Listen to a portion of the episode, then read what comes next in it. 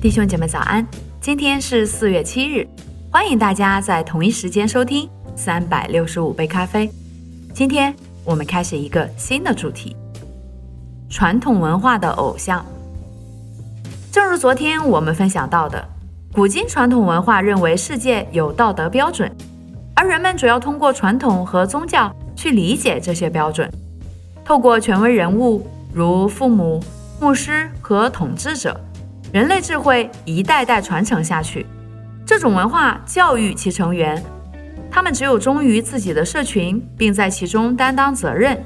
作为子女、父母以及作为部落和民族的成员，他们的人生才有意义。在这样的文化中，家庭、种族和民族拥有至高无上的地位，这是极其危险的。这也是在这样的文化中会发生荣誉谋杀的原因。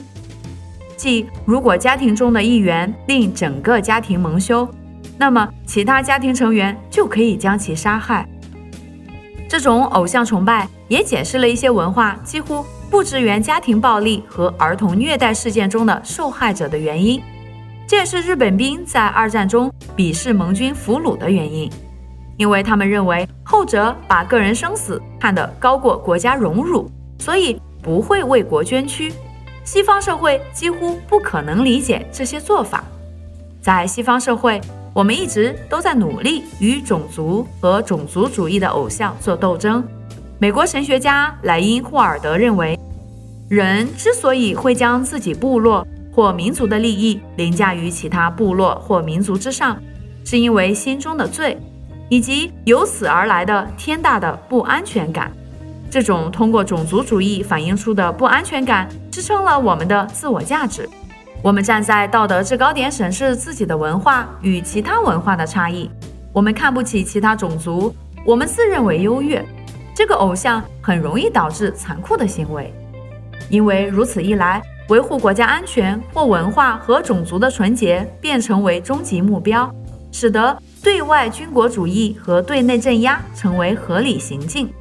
或至少可以漠视少数族群的困境，在更传统的地方和文化中，工作深受这些偶像的影响。种族偶像可能让很多企业将来自不同文化和种族背景的员工及其观念拒之门外，这对公司的竞争力和创造力造成了极大的伤害。当然，民族主义的偶像使得实业家支持军国主义，在当时看来，这是爱国的行为。但最终会在历史上让自己的声誉扫地。传统文化认为社会稳定和整体利益高于个人的权利，并把那当作偶像，这对企业运营产生了重大影响。日本文化在很大程度上仍很传统，它一直不接受工人为了获得更好的薪酬而跳槽，或是公司为了维持利润而让员工下岗。直到上个世纪末。日本人的理想是拥有一份可以工作一辈子的职业，即员工一生待在同一家公司工作。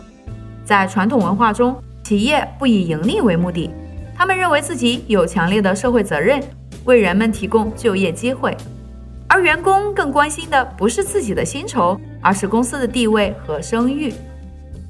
不难看到，强调忠诚度和社会稳定有其益处。不过，这也可能导致，当工人受到剥削时，他们提出加薪或提高社会福利等合理的要求会遭到社会的谴责。这也可能导致在经济低迷时期的经济危机。一九九二年经济衰退时，《纽约时报》一篇名为《不裁员的理念让日本付出了高昂的代价》的文章，解释了美国公司如何在经济衰退时通过裁员更快复苏。日本这种不让公司裁员的文化，导致了许多公司彻底倒闭，甚至给人们的生活造成了更大的伤害。所以，亲爱的弟兄姐妹们，今天我们所分享的是关于传统文化的偶像。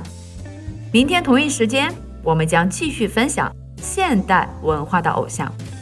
祝福大家，以马内利。